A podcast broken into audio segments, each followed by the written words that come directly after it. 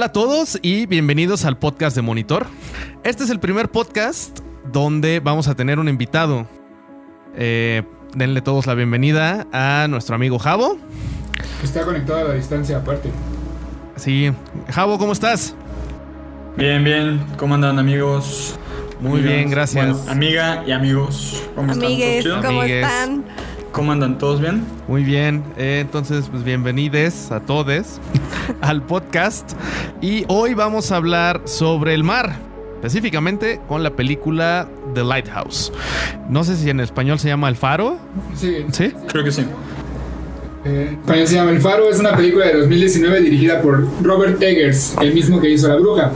Eh, una película que en su muy poco tiempo de haber sido estrenada ya es considerada de culto.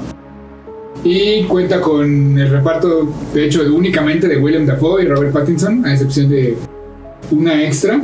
La historia transcurre en el siglo XIX, en donde dos hombres, eh, Winslow, que es Robert Pattinson, y Thomas Wake, que es William Dafoe, son enviados a cuidar un faro eh, Nueva, en Nueva Inglaterra. Y ahí es donde William Dafoe, siendo el cuidador más viejo y experimentado, so- somete a, Robert Pattinson, a Efraim Winslow, que es el joven, a humillaciones y explotación que lo hacen ir perdiendo poco a poco, junto con la soledad y el aislamiento, la cabeza, hasta el punto en el que, a pesar de la amenaza del viejo William Dafoe de que matara a una, a una gaviota era de mala suerte, Robert Pattinson, de la desesperación y de lo molesto que se había convertido en una gaviota, la mata, lo, que provoca que surge una tormenta, lo que prolonga más tiempo su aislamiento, haciendo que pues se vuelvan aún más locos y, y sus resentimientos, su, su ira, su, la forma en la que vivían en ese entonces y en las condiciones, deplo- condiciones deplorables en las que se encontraban, pues deteriora aún más su, su estado mental. La, la película cuenta con muchas referencias mitológicas y religiosas, con mucha, mucho recurso visual, surreal. Eh, es una película muy pesada, que a muchos no les gusta precisamente por eso. Mucho simbolismo, ¿no? Exacto, simbolismos, eh, incluye muchos simbolismos. Bueno, este. La película no tiene, al menos eh, por parte de- del director, no tiene ningún significado definido. Puede pasar como una película de, un decaimiento hacia la locura, eh, de alguna manera natural, de parte de personas viviendo en aquellas condiciones en esa época, o puede pasar como una, una historia sobrenatural de un lugar embrujado y, y acechado por criaturas, o puede ser cualquiera de todas ellas o ninguna, puede ser nada más una película pretenciosa. La película de hecho está inspirada en dos hechos reales, que de hecho están muy interesantes. A mí me gustan mucho esas historias. La primera es de un, un faro que se llama, se llama el, el misterio del faro Flanagan, que es de tres cuidadores de faro que desaparecieron de, de su, de su puesto. O sea, cuando fueron por ellos, pues no encontraron ni un solo rastro de ellos.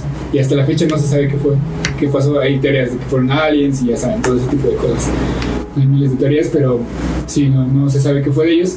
Y la segunda, no recuerdo cómo se llama ese caso, pero es igual de dos cuidadores de faros que quedaron parados en una tormenta y uno de ellos murió y el otro al no poder deshacerse del cuerpo para poder comprobar que él no lo mató, tuvo que vivir con un cadáver todo el tiempo que estuvo ahí varado y para cuando lo rescataron el güey se había vuelto loco.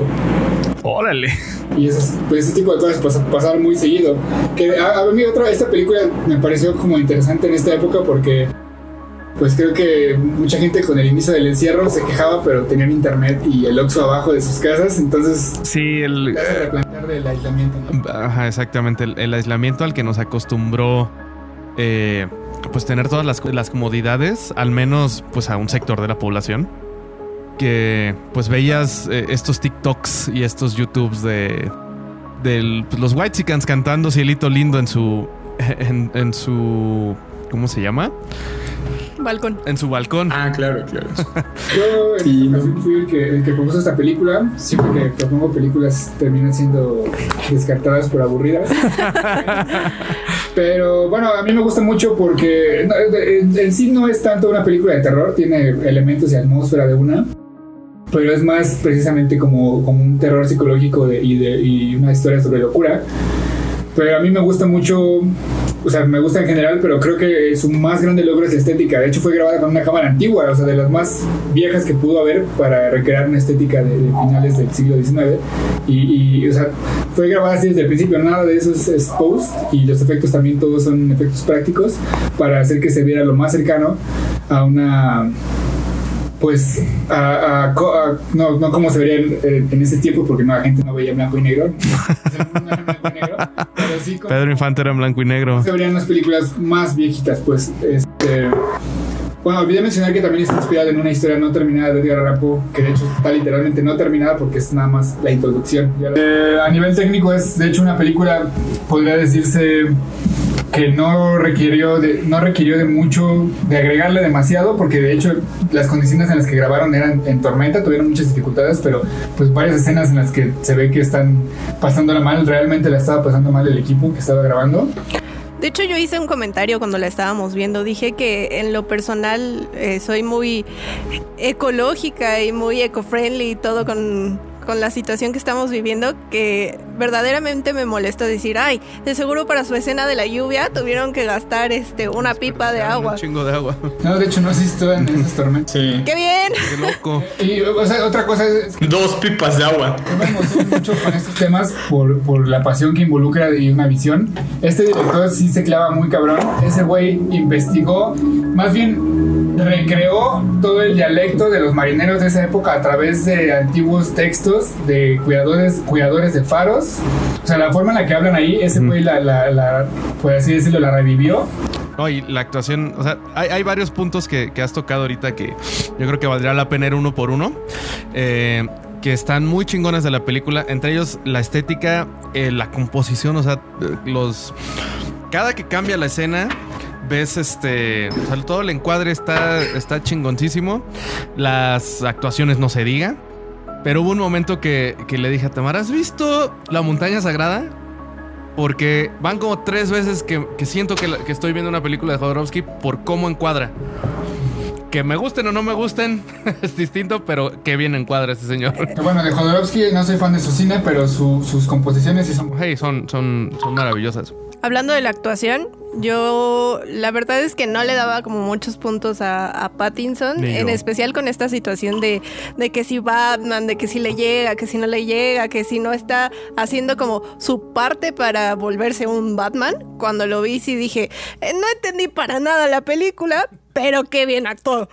Sí, es otra cosa. O sea, la verdad tiene muy fuerte este estigma de ser un vampiro que brilla. Pero la verdad es que ninguna de las películas que siguieron esas donde sale él son malas. O sea, él, él siempre... sí, es, muy buen actor. Sí. Pero bueno, se te queda, aunque. No, es que la verdad, la verdad, yo. Disculpen que los interrumpe, pero no, nunca vi Twilight. Entonces, no, ni yo. No. Por suerte estoy fresco, ¿no? O sea, yo no sé quién es. Entonces, eh, siento que soy como el, el, fan que quisiera este, este, Pattinson, este Pattinson ¿no? Como que, que, que no nunca vi mis películas pasado. anteriores. Como, como, en la película de American Pie. No cuando sabe Jim, mi pasado. Cuando Jim este, dice, híjole, es que tengo que invitar a, al baile a alguien que no haya visto el video. Escribió varios manuales o sea, de esa época que consiguió, obviamente, de, me imagino, bibliotecas antiguas y ese tipo de cosas. O sea, para hacer lo más fiel históricamente posible la, la película. O sea, todo, les digo, el dialecto sí fue de encerrarse con los actores a, a estudiar cada, cada, configuración de las palabras. O sea, el, la forma en la que están hablando es la forma en la que hablaban realmente en esa época. Los acentos. Y aparte son específicos de cada región de la costa. Porque te cuenta que uno, de, o sea, el personaje de, de William Dafoe viene de otra parte de donde viene. ¿Era escocés? Eh, es que es de este de Nueva Inglaterra, que es de donde viene toda esta migración. O sea, sí te dicen que es como de, de escoceses. Ya, sí, es que hubo dos, tres ahí vocablos que dije, ah, mira, yo he escuchado eso en otra película o en series o en cosas así. En Escocia. Scottish, ¿no? En Escocia, ajá. Cuando voy a Escocia. Y, y, bueno, o sea, lo que dice Tamara acerca de entender la película es que pues, realmente no, más bien se trata como y, y en general con ese tipo de películas lo que yo siento es que más bien te, tú saques lo que tú puedas sacar o sea hay interpretaciones de que es una, un recuento mitológico de la, la mitología griega de Proteo y Prometeo de personajes el mito uh -huh. hay otro que dice que es este una una una apología bíblica y que el personaje de Robert Pattinson lo que quiere al acercarse al faro es realmente su salvación en el cielo. Hay una historia que, bueno, hay una, hay una interpretación de que es una crítica hacia la cultura de laboral, el cine americano y la explotación del capitalismo. Hay una historia, o sea, la, más básica que es nada más como de, pues, sí, de los güeyes encerrados en condiciones deplorables que los vuelve locos. Finalmente, pues es, es arte, ¿no? Entonces es como pararte frente a una pintura y decir qué ve cada una de las personas mediante esta pintura o en este caso mediante esta película. Eh, yo les quiero recomendar, visto desde el punto de, de la mitología, del simbolismo, eh, cuando uno estudia arte o diseño, siempre se le recomienda el siguiente libro. Es un diccionario de símbolos de Juan Eduardo Cirlot. Entonces, eh, ese los puede ayudar a ver como... Eduardo Cirlot. los puede ayudar como a ver cosas que incluso sirven para las pinturas de por qué hay una cruz en horizontal, ¿no? O por qué hay este la sirena, la sirena que aparte es de madera, que es un tótem. Porque hay una ese chola en un cuaderno. un dibujo de Goku. Sí, cuando, porque, hay, porque, hay, un Taz cholo, ¿no? Sí. Imagínate. Un, violín cholo con un Taz. Sí, en, eso, un futuro ¿Qué, qué representa? Exacto. imagínate. Sí, sí. Imagínate esto. O sea, seguro hay muchas de esas estampas que van a durar así como y rutas, ¿no? Que van a durar así como 300, 400, mil años, ¿no? Y que imagínate a alguien en mil años que esté así como estudiando cómo era la civilización antes y que se encuentre unos taz y unos violines cholos. ¿Qué va a decir, no? Justo me robaste el chiste. Literal, le iba a decir: Imagínate en una oh. sociedad posapocalíptica que encuentren tu cuaderno donde dibujaste primero a Goku y luego a Optimus Prime. Y les dibujaste groserías y así les escribiste. A un libro le pusiste bigotes a Benito. Ajá. Pero a ver, entonces, Javo, cuéntanos. ¿Tú qué te llevas de esta película? ¿Qué opinaste? Uf. yo lo que. O sea, yo, yo soy una persona como bien. ¿va? ¿va? Y, obviamente me interesa saber así como cuál es el, significado de todo eso. Y creo que es una frustración bien grande este tipo de películas para mí. Porque a pesar de que está súper interesante y me gustó, ¿no? Es algo que, me gustó ver. Eh, es algo que, me frustra así como intelectualmente, ¿no? Siento que... Eh, siento que es así como una, una vil trampa del, del, del director, ¿no? Bueno, entonces, la, historia creo que, como dice Stobet, ¿no? Da para analizarse como en muchas cosas, pero en ninguna es como, como muy puntual. O sea, nunca te dice como que, eh, ve de, o sea, ve por este camino, ¿no? No hay ningún camino así como súper, súper obvio. Eh, estaba checando, algunos eh, piensan que hay así como dinámicas como psicosexuales, homoeróticas importantes en la película. Pero bueno, supongo que eso, no sé, tendría que, o sea, es un, no creo que sea una película hecha para, eh, para psicólogos, ¿no? Y que, sepan interpretar eso, ¿no? Y hoy digo, sí, sí, pues bueno, pues, ok, pues qué, target tan limitado, ¿no? Eh, entonces, ah, siento que, siento que es como, como decía un poco Beth, la intención del, del, del autor es como no decir nada y que cada quien vea qué, qué, puede sacar de ahí. Estaba checando, ¿no? Unos, hay, hay un chicos ahí que analizan sí, a ratos muy y, y, decían, ¿no? Como que esta es una película para Reddit, ¿no? O sea, seguro la va a reventar en Reddit. Y sí, ¿no? O sea, eh, todos en Reddit van a estar así como hablando de, ah, no, pues esto y lo otro y bla, bla, ¿no? Y siento que justo para eso era, o sea, es una película muy redditera, ¿no?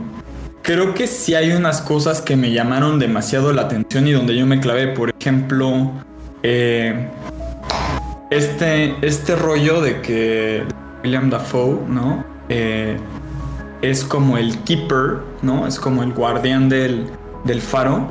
Y más que del faro, del faro faro, de la luz.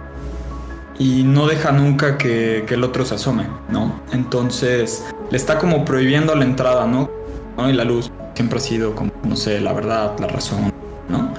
Eh, entonces lo está prohibiendo, ¿no? Como de la verdad. Y, el otro está como... O sea, al otro ni siquiera le interesaba en un principio como ir al faro, ¿no? Pero como se lo prohibieron y ahora quiere ir ahí, como que quiere, quiere ver qué hay ahí. Y, al final, pues todo, digo, aquí supongo que todos estamos spoileando. Escuchen, ¿no? Pero pues, al final, eh, pues, ¿qué es lo que pasa, no? Eh, bueno, sale, sale todo mal, ¿no? El, haber, el haber descubierto como la verdad que tanto le estaban como prohibiendo, pues acaba con él, ¿no?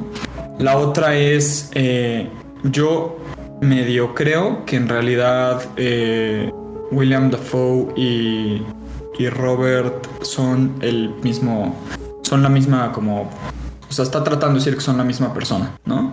creo que es el mismo personaje. Un, Fight Club que el personaje de William Dafoe representa como la versión, como una versión arcaica y, sí más sabia, pero a la vez más eh, como ¿Cínica? No, dictatorial y patriarcal de, la mente de Robert Pattinson. Oh. Y que él, el, Robert Pattinson es, como la mente joven y, más caótica. Pues, de hecho, lo ves. Eh, la degradación del lugar donde viven va de la mano con, la, degradación de su mente. Entonces es muy este. Cuando dije, ay, mira, ya caché un simbolismo a huevo. es este me parece buen punto que mencionaras el, homoerotismo, porque de hecho, no solamente es muy, muy fuerte ahí, eh, hasta el punto en el que se besan, pero se ve mucho en esa época, principalmente en los marineros. Por ejemplo, lees Moby Dick y Moby Dick es yo creo que el libro más homoerótico que se ha hecho. Este, no es queja, Nada más digo que, sí, como que en esa época del aislamiento, de estar, precisamente por eso elegí esta película para el mar, porque para mí el mar, de hecho, de hecho a mí me da mucho miedo. Eh, se me hace un lugar en el que si por alguna razón te quedas varado ahí, pues ya me, ya me chingué. Deja tú varado, o sea, la misma orilla me da, a mí en lo personal me da, me da miedo, porque volteas cuando llegas a la playa y dices, bueno, de menos aquí tengo la línea de la tierra, ¿no? Pero si me meto incluso en la banana, dices, no, regrésenme, o sea, me están alejando de la tierra y no hay nada. Pues un amigo nos contó cómo le contaron, un, lanchero del parachute le contó cómo, ¿Cómo no? como un señor se fue volando, güey, que se le, se le cortó la... El, pues, porque no llevan las mejores medidas de seguridad. No, no, no fue... No fue un señor, ¿eh? Fue un chavito recién graduado en su viaje de grado. Ah, su máquina. ¿Ya encontraron? Sí, o sea, sí, sí fue una historia... del lanchero, se lo llevó a verga. Y nadie fue por él. Pero bueno. Sí. No, no, pues obviamente Sí, no. Retomando, el mar pues siempre ha sido como fuente de un gran miedo hacia los humanos, ¿no? No sabemos qué hay hasta el fondo y no sabemos que, o sea, siempre se nos ha hecho un lugar inmenso y eh, viéndolo por ejemplo con, Lovecraft, que de hecho pues es como una inspiración también al menos visual para esta película, pero bueno, precisamente como que los marineros, al estar entre puros hombres y estar aislados de la gente, eh, pues desarrollaban como esta necesidad fuerte de, ahora sí que de sexo. De intimidad. De, ahí salen precisamente las, sirenas. Las sirenas, claro. Eh, que también se servían como un, un, cautionary tale, ¿cómo se, ¿cómo se, puede decir? Un cuento. Eh, con, moraleja, un cuento con moraleja para no dejarte llevar por esos impulsos porque significaban la muerte, porque las sirenas te ahogaban si te dejabas seducir por ellas. Que de hecho está curioso, como dato curioso, las sirenas es un error de traducción porque las sirenas originales son arpías, son mujeres pájaro que las crea la mamá de Perséfone cuando antes de secuestra. Y las sirenas como tal son las mermaids, las que conocemos como sirenas. Por eso se llaman sirenas, son mermaids. Son damas del mar o algo así. Ah, ajá. Como mermando en Gravity Falls. Justo empezamos a ver Gravity Falls otra vez hoy. Realmente las sirenas son arpías, son, son mujeres pájaro, no tiene nada que ver con las mujeres pez del mar. Creo que, que la película en realidad, uno de los puntos como más atinados para tratar de verla sí es desde la mitología griega, completamente. Eh, desde el mito del punto de Prometeo, porque es justamente el final, o sea, esa toma tan eh, extraña de Pattinson acostado porque ya cayó del faro, desnudo y siendo devorado por este por las gaviotas, las mismas gaviotas que generaron como todo este declive por él haber matado una viene como toda esta parte del mito. Si no saben el mito, léanlo, pero básicamente habla de, de que Zeus castiga al titán, Prometeo, por robar el fuego del Olimpo. dárselo, a los humanos. Por, por eso, eh, él es considerado el que le dio, eh, es como el que dio la tecnología a los humanos, ¿no? Al darles el fuego, les dio el conocimiento. Que es la misma alegoría aquí. O sea, él, Pattinson, al momento de bueno, spoilers, de matar a, William Defoe, lo que hace es querer tomar el conocimiento sin ser merecedor, subir a fuerza al faro, abrir el corazón del faro, que vendría siendo como esta luz, y ahí es donde termina de enloquecer. Entonces es esta parte de, tú no te lo ganaste, no lo merecías, ¿cuál es tu castigo? ser devorado, como Prometeo ser amarrado. Bueno, sí, a Prometeo lo amarraron, lo encadenaron y, le ponían a que cada día un cuervo le comiera el, me parece que era el riñón. Y pues como era un inmortal, se lo regeneraba y al día siguiente llegaba el otro cuervo así como checaba. y regresaba y se ponía a comer de pues el órgano. Eh, y lo salva Hércules. Es una de las, de las trampas de la película de que dices que no era merecedor del, del, faro, pero realmente tampoco te dicen que William Dafoe lo era. Y de hecho en el reglamento que al principio lo dice, se lo dice, me parece Pattinson, le dice que por reglamento él también tiene que cuidar el faro, tiene que estar ahí. Sí, pero bueno, sabemos que Defoe desde el principio él tenía cierto nivel de locura, ¿no? O sea, esta onda él donde estaba como enamorado, ¿no? Enamorado, claro. Le dedicó una que otra. Ajá. Es, es ver esa luz. Sí, sí. Y no sé si imaginaba a una mujer o qué, pero era como hacer el momento súper sexual de, de es mío y me pertenece, como Gollum. Mi tesoro. como Gollum, pero más loquito. Pero. Pero qué, o sea, qué... mi pregunta es más o menos como... ¿Qué estaba buscando, no, Pattinson al subir al faro, no? O sea, porque lo que yo creo es que estaba buscando como algo para él, o sea, como tratar de, de que, o sea, de entender quién era él, ¿no? De hecho, aparte, si se acuerdan, ¿no? Está como, o sea, el personaje es como un tipo súper confundido, como súper eh, supongo que a todos les ha pasado a todas las generaciones, pero como super millennial, ¿no? De que, de que, ah, ¿qué me quiero dedicar? Nada me satisface, bla, bla, bla, ¿no? ¿Se acuerdan? Al principio dice que pues, antes trabajaba como... Leñador. Eh, era leñador, ¿no? Pero que había tenido muchos trabajos y él dice que, pues, que, que, no tiene nada de malo reinventarse, ¿no? Y empezar desde cero, ¿no? Y... Pero bueno, o sea, entonces yo, yo siento que es como que también una persona que está como en un descubrimiento personal, ¿no? Y, y, pues cuando ya, o sea, va al faro como para, o sea, como que en el faro es el que es, la verdad que va a encontrar, ¿no? Sobre él. Y que y justo por eso, como que este personaje de William Dafoe es alguien que no le permite encontrar esa verdad, porque en el fondo tal vez, eh, yo en lo personal no creo que haya verdad que encontrar, pero, eh, pero bueno, como que hay una verdad que encontrar sobre uno, pero no está bien encontrarla, ¿no? no está bien encontrarla, eh, literal significa la muerte, ¿no? Y por eso William Dafoe, que, que, yo medio entiendo que es como él mismo, pero de viejo, es el que le dice, no, como que no, no vayas ahí. Entonces, no sé, yo, yo medio así lo interpreto, o sea, no solo como... O sea, lo interesante es saber qué hay, qué hay en el faro, qué está buscando cada uno en el faro, ¿no? ¿Por qué, por qué la, por qué los celos de, de Dafoe con el faro? y por qué la, necesidad ¿no? de, este Pattinson por, por, saber qué hay en el faro, ¿no? Pues, pues eso es como que para mí es como una pregunta como a resolver, ¿no?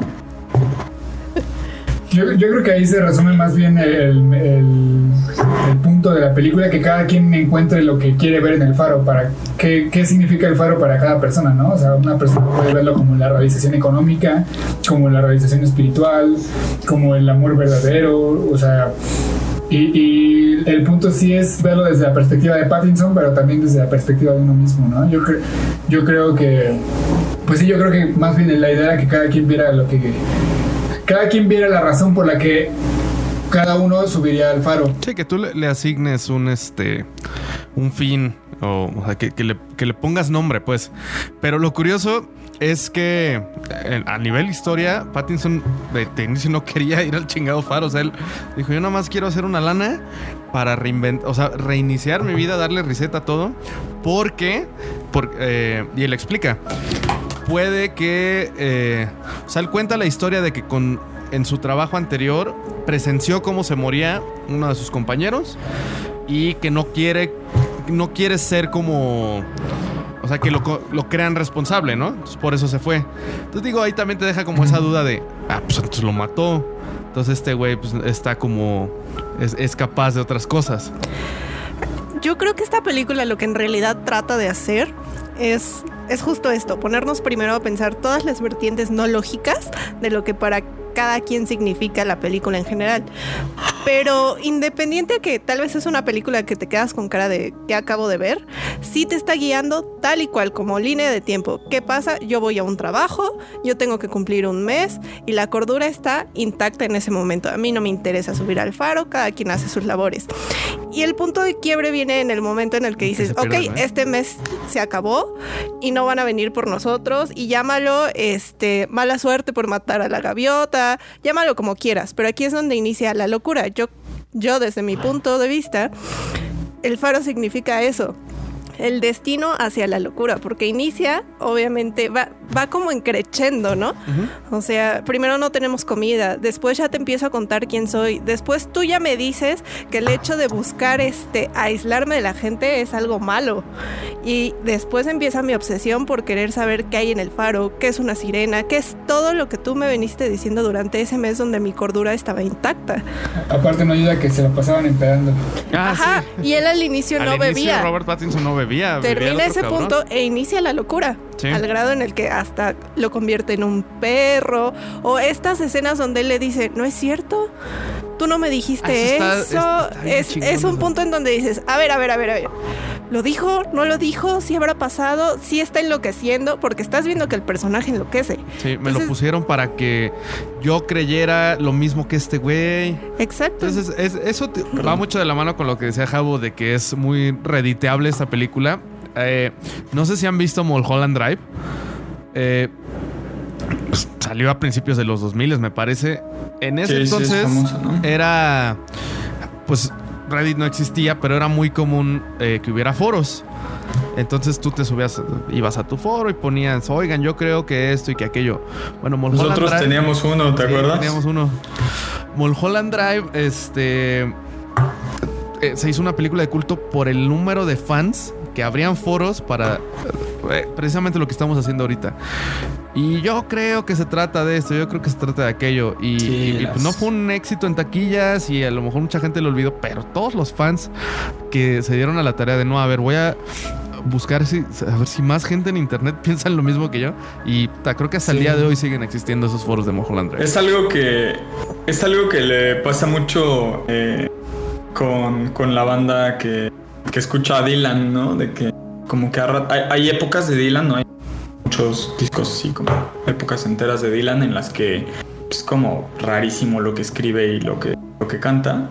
Y pues toda la gente está como, como, oye, no habrá dicho esto, porque así sacan unas teorías así ya súper complejas de, de qué quiso decir, ¿no?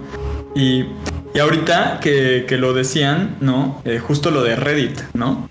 Eh, bueno, Reddit y cualquier como foro así como de, internet.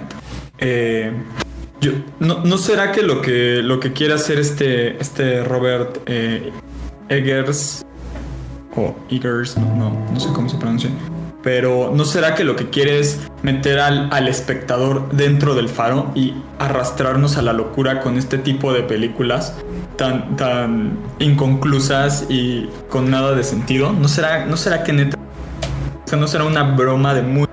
¿no? Ah, yo creo que, y es algo que de hecho respeto mucho, es que más bien él está enfocado en lo que él, o sea, que él está enfocado nada más en hacer una visión que se le ocurrió y, ya le parece ¿no? Bueno, pero por ejemplo, eh, cuando mencionaste al inicio que él también es director de La Bruja, no tiene mucho que de hecho vimos La Bruja. Y La Bruja es una película todavía más digerible, ¿no? Dices, ah, ok. incluso al final dices, va, la orillaron a volverse la bruja, ¿no? Pero de pronto vienes y te topas con esta película y dices, no mames, creo que entendí mejor Tenant y Tenant está cabrona. Es que si es más de ese cine, yo le decía a Tamara, este, ya estoy muy viejo como para andar descifrando el significado de la película que acabo de ver. quiero explosiones y quiero que me digas de qué se trató. Quiero carros en el espacio. carros en el espacio. Yo, lo que creo es que si estás hablando de la locura, no lo puedes hacer de una forma. No es tan fácil, ¿no? exacto, no lo puedes hacer de plano diciendo, ah, se volvió loco, mira. Pero, por ejemplo, cuando hablamos eh, de la película de 12 monos, chicos, vean el podcast. Eh, sí, está muy bueno. Ahí justamente Brad Pitt tenía locura. Vimos un manicomio, vimos como un poquito de esta introducción y no necesariamente decías, no entiendo el punto y las acciones de Brad Pitt. Pero la película no está enfocada en la locura, sino en, viajes. Ajá, y está un poco más caricaturizado en 12 monos, ¿no? creo que es más como... Sí, también por la dirección de Terry Gilliam, que es su estilo de Sí, de este, como más lisérgico. Creo que en realidad es el egocentrismo del director. El director va a decir, a mí me nació la idea, esto es lo que quiero decir, chinguen a su madre los demás. es lo mismo que pasaba con Dalí. y si ponemos, y si hacemos, y, y, tú dices, verga, ¿qué se fumó? Lo que se haya fumado a él realmente no le interesaba llegar tan cabrón al espectador, sino decir, esta es mi obra. Yo creo que el único problema con esta película no es que no es las interpretaciones, sino más bien precisamente que no es muy digerible para las personas, o sea, el, el, que sí es lenta, pero yo creo que precisamente es así con el fin de, de que en el clímax pues pegue de una de más fuerza, o sea, para dar un contraste más un contraste mayor con todo el tedio y monotonía que, que, que era así en, la, en esa época precisamente vivir esa vida con el final en donde ya están todos vueltos locos y se agarran a madrazos. Es que es, muy interesante eso. Eh, ¿Te acuerdas, eh, por ejemplo, la película de Steve Jobs donde sale Magneto? ¿Cómo se llama? Eh, Michael Fassbender. No, no, no, la película nada más se llama Jobs, ¿no? yo me acuerdo que Obed me contó que ese director es capaz de hacer que cualquier tema sea, eh, sea interesante, o sea, que tenga como, te pueda generar una escena con tensión, con algo tan simple como que Jobs no tenía camisa blanca en ese momento. Sí, el, director de esa película es Danny Boyle y bueno, el, guionista es Aaron Sorkins, que precisamente es el que, de hecho, era, es él el que hace eso. Por ejemplo, en la red social también él es el mismo guionista y también se encarga de que su principal, su, idea principal es que los conflictos, por más banales que sean, son los que son los que mueven a las historias y son los que nos mantienen enganchados. Entonces, si los protagonistas se, están peleando por una hamburguesa, por ejemplo, en Pulp Fiction, están debatiendo sobre una hamburguesa, a pesar de que es el tema más estúpido y aburrido del mundo, nos va a parecer interesante por la forma en la que está escrito. Y creo que por ahí va todo esto. O sea, es, muy interesante todo el, la tensión que, van generando. Siento que. Siento que. Mm, o sea, sí es interesante, ¿no? Como que todo el suspenso, ¿no? Eh, en la. En The Witch, igual, ¿no? Hay un suspenso como bien fuerte y todo el tiempo estás como pegado a ver qué va a pasar, qué va a pasar, ¿no? Eh, un poquito como en Ozark, rato, ¿no? sabes que algo va a pasar. Todo, todo el tiempo estás así, que algo va a pasar Aquí igual, ¿no? Están pasando como cosas todo el tiempo. Eh, ahora, no sé, también me quedo a pensar que, no sé, ¿no será que, el recurso visual es como realmente la gran excusa en caso de que neta no hay un fondo realmente bueno, ¿no? Chansey dijo, ah, pues vamos a hacer algo así como, pues como dices, ¿no? Pusiste el ejemplo de Dalí. ¿Qué significa, no? Lo, de, lo de Dalí, pues quién sabe, ¿no? O sea, estoy, estoy casi seguro que lo hacía nada más como pues, en, en, un acto como casi de, de locura, ¿no? Yo no creo, porque pues para qué dedicarle tanta investigación que sea tan exacto en, en, cuestión a periodo, si al final de cuentas tú mismo te pones, ay, pues no sé qué significa, el, voy a meter esto. O sea, yo creo que si le metes tanto empeño, pues es por algo, ¿no? Y, y, y acerca de lo, de lo visual, de, la, de, las representaciones este, como pictóricas, a, mí de hecho me parece muy padre porque sí hay paralelos de pinturas exactas que de las cuales él se inspiró, por ejemplo, el trabajo de Sasha Snyder que era amigo de Franz Kafka, eh, y otros pintores como Jean Daville y, bueno, otros, que yo creo que sí agregan precisamente a esta onda mitológica que, quiere transmitir, bueno, que, o que al menos pretende transmitir la película. Obviamente es, es algo que él al querer como enseñar, hacer, crear la obra, pues sí va a haber una, una previa investigación o una manera en la que él va a buscar eh, los colores, el tono, este, el tipo de lenguaje que quiere como dar, ¿no? Pero te voy a poner dos ejemplos, uno muy burdo y otro no tanto.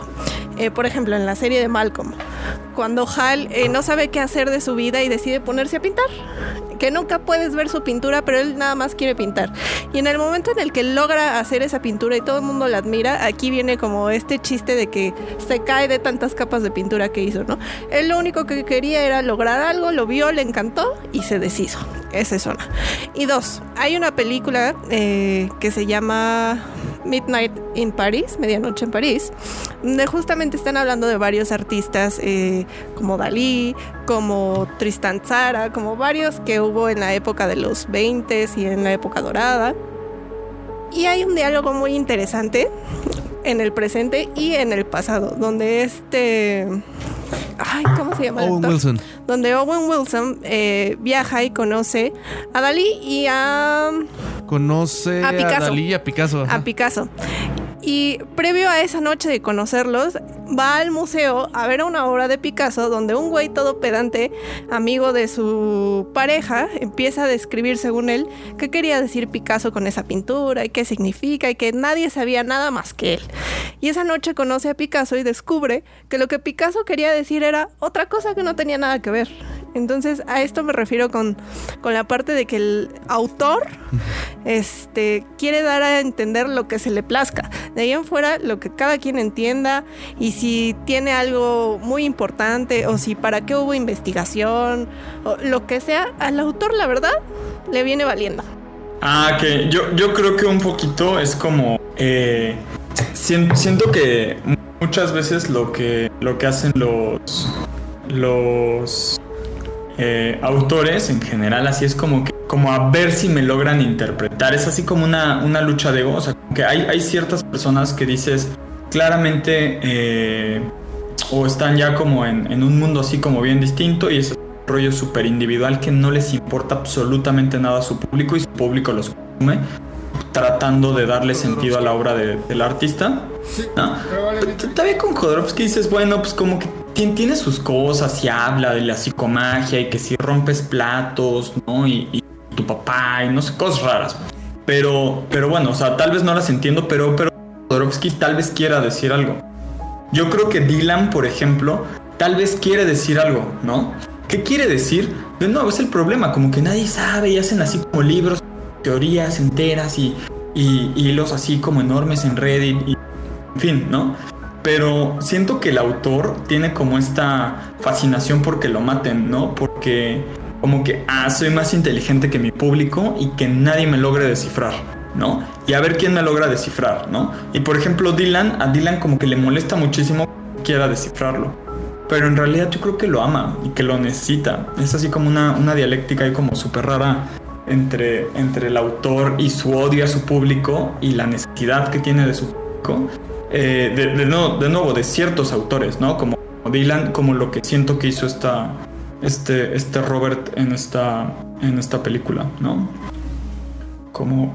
También cabe la posibilidad de que realmente no me importe y ahorita en lo que estamos discutiendo esto, ese güey ya se está dormido. Esa película está, cheleando con sus compas y está así como burlándose de todos los miles de teorías que han hecho. O sea, es que eso también es, lo que yo es lo que yo creo. Pero bueno, es, es, la otra es la otra opción que, que yo creo que, que literal es una forma de todo, ¿no? Como les decía hace rato, es una broma de pésimo gusto porque no hay como una línea seria de investigación. Sí, está el mito de, o sea, sí, Prometeo y le están, o sea, se mueve, ok, muy bien, pero, pero luego, o sea, como que no hay una línea seria de investigación, ¿no? Eh, puede, hay, autores así como que dices, hay una línea seria de investigación que es irresoluble, o sea, nadie la va a entender, O sea, no sé, eh, Borges y, o sea, habla de un tema así como súper complicado y a ver quién lo resuelve, ¿no? Porque es una discusión filosófica de toda la historia, ¿no? Ahí la pongo sobre la mesa. Pero tú sabes como que más o menos a dónde va, ¿no? Políticamente tenía posturas, en fin. Entonces medio puedes decir por dónde va, por más difícil que sea decir por dónde va. Yo creo que hay cierta gente que, que literal es una broma de muy mal gusto, ¿no? O sea, es como, como, como, joder un poco a la, a la audiencia, ¿no? yo creo que esta película al menos, sea, sea, buena, sea buena o no, tenga algo que decir o no, o sea, al menos sí es como algo fresco de originalidad, ¿no? O sea, al menos es un intento por algo nuevo.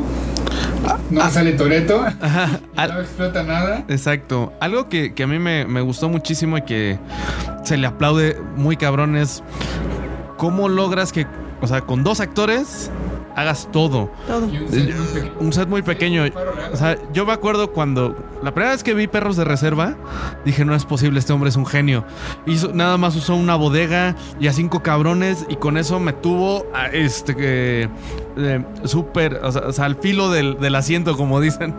Y eh, no sé si han visto una película que se llama Carnage. Sale este güey que te da risa, ¿cómo se llama? ah, no. Eh, John C. Reilly. John C. Reilly. Que es una obra de Y Kate Winslet, exacto, es una obra de teatro. Se trata de, de dos familias cuyos hijos se pelean. Entonces, una familia va a ver a la otra para, pues, como arreglar las cosas. Porque creo que le lo manda al hospital un chavito al otro. Y entonces, eh, empiezan, como que llegan muy cordiales. Y literal, pues, e, es nada más cuatro personas, toda la película hablando. En un departamento. En un departamento. Y está bien chingona. Y si llega un punto donde se mandan a la chingada y avientan cosas, se, ponen pedos. Y, o sea, porque logran un. Un, pues un. No sé, como una catarsis muy cabrona de empezarse a pelear. Es como un tira y empuja, ¿no? De, de, historia, de que piensas que ya se va a resolver, pero pasa algo, ¿no? Estás así como todo el tiempo que dices, así como, como si estuvieras a punto de irte y algo te retiene en tu casa. Justo eso, porque varias veces ya esta Kate Winslet se va a salir, ya se ponen su abrigo y todo, y alguien dice un comentario y se regresan al ¿qué dijiste? Que la chingada. Entonces está muy buena, véanla.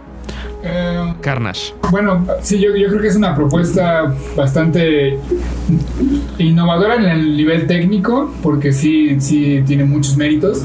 El director sí es un clavado, o sea, si, si sea un genio o no, pues al menos sí le echa ganas a su trabajo los actores, pues ni se diga que ah, son maravillosos su trabajo de los Sí, no, está increíble. Amamos, por supuesto, al Duende Verde. Sí, sí, sí, sí, de es, es eh, soy fan.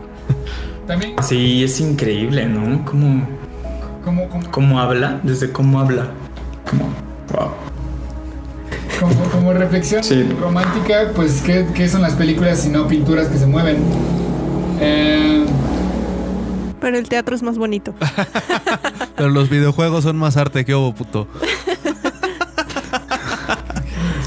Oigan, no, yo, yo sí, o sea, o sea, a pesar de que siento que es así como un, una como un juego ahí como raro de poder entre, entre el director y, nosotros. Eh, y que literal, seguro va a ser así como parte 2 de, de, qué onda con el faro, y parte 3 y parte 4 hasta que alguien muera como que lo van a tirar del, quinceavo piso, ¿no? O sea, nos, va a llevar a la locura. Es el. Es, es así como que descend into madness, ¿no? De, de, de la gente que ve la movie, ¿no? Me, gustó eso que dijiste del, juego de poder entre eh, el autor y bueno, el autor y el público, porque hecho yo, o sea, yo soy muy fuerte creyente de que el arte tiene que ser eso, que tú te pongas a discutir y que te pongas a pensar mucho en la obra. O sea, si, si ves una película y nada más al final es así como, ah, estuvo buena, me gustó, y ahí, ahí se quedó y para siempre, pues sí estuvo buena, pero no te aportó nada a tu a tu configuración cognitiva, no te hizo hacer nuevas conexiones neuronales, no te hizo trabajar. Porque noten cómo iniciamos este podcast diciendo que no habíamos entendido nada y no hemos dejado de decir, no, él estuvo mal. Y a mí ya se me ocurrió que a lo mejor era Batman este cabrón. ah, porque viene Batman, ¿no? Bien, sí, yo creo que de ahí, ahí seguro es como la, la pre, pre, precuela de, de, Batman. Es como una de las, de las teorías fuertes que se viene. Pero. Es ascendiente de Thomas, eh, Thomas Wayne. Es a lo que voy. O sea, este tipo, este tipo lo que nos está jugando una broma muy pesada y estamos todos acabando dentro del faro.